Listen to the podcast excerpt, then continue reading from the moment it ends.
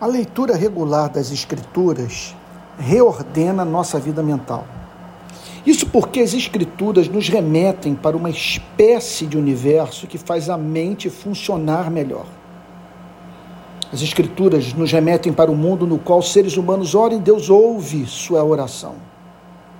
As Escrituras nos remetem para um mundo no qual o governo providencial divino rege todas as coisas. Palavras tais como sorte, azar, destino são consideradas pelo Evangelho terminologia pagã. As Escrituras nos remetem para um mundo no qual as orações são ouvidas e o curso da história é regido não por Deus, mas pelo Pai, Deus Todo-Poderoso, doce e perdoador.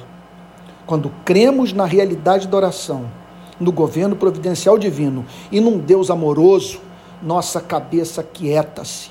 Por isso, devemos remeter nossa mente para as Escrituras, fazendo da sua leitura uma experiência santificadora, libertadora e terapêutica.